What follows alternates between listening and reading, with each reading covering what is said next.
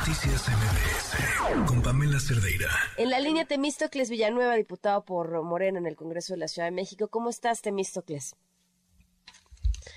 Ay, ya no está Temístocles, ya está, lo había anunciado en Twitter, dijo que iba a estar listísimo y ahora no tenemos a Temístocles. Bueno, la importancia de hablar con él era para entender qué pasaba al interior del Congreso de la Ciudad de México. Insisto, eh, no, no, no es que los disturbios me sorprendan o me asusten, eh, porque además puedo, puedo entender el enojo de las personas trans ante una diputada como la que presentó esa iniciativa, de entrada porque está fundamentada en puras mentiras eh, y odio y falta de conocimiento.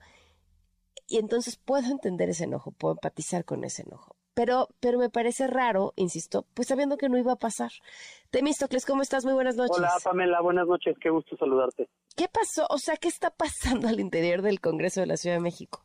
Pues a mí me parece que, en primer lugar, el discurso de una diputada que prefiero ni mencionar su nombre, porque no vale la pena volverla protagonista de un proceso de lucha histórico, eh, logró captar la atención de un sector que vio amenazados sus derechos de manera natural y que reaccionó de una manera pues que muchos podrán juzgar o no o podremos no compartir pero que provocó un nivel de estridencia que ahora nos tiene en un debate estéril, porque la iniciativa que presentó esta diputada no tiene ninguna de avanzar, no genera consenso ni en su propio partido, que es el partido más conservador del Congreso de la ciudad.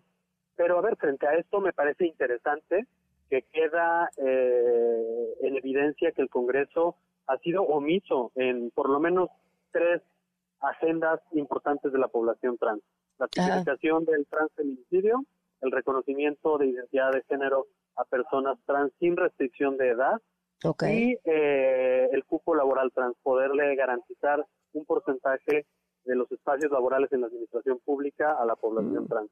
Y son temas que ahora tendremos que discutir porque pues también el Congreso debe de dar una respuesta clara frente al nivel de exigencia que vimos esta semana en el Congreso. Claro, ¿y, y, lo harán? O sea, ¿ese es el compromiso? Mira, eh, en la sesión del día de ayer, eh, todos los grupos parlamentarios realizaron un posicionamiento respecto a los hechos ocurridos. El diputado Sesma del Partido Verde propuso iniciar una jornada de parlamento abierto para, para escuchar las exigencias todas las organizaciones y personas activistas yo retomé su propuesta eh, exigiendo que la Junta de Coordinación Política coordine este Parlamento abierto con por lo menos estos tres temas que te acabo de mencionar. Eh, eh, el tema laboral, el tema de transfeminicidio y el tema de reconocimiento de la identidad sin restricción de edad. Yo creo que hay que saber aprovechar todas las voces y todas las formas de manifestación. Y como podemos ahora aprovechar la forma de manifestación que se vivió esta semana, es retomando los pendientes que habían sido abandonados por las comisiones dictaminadoras.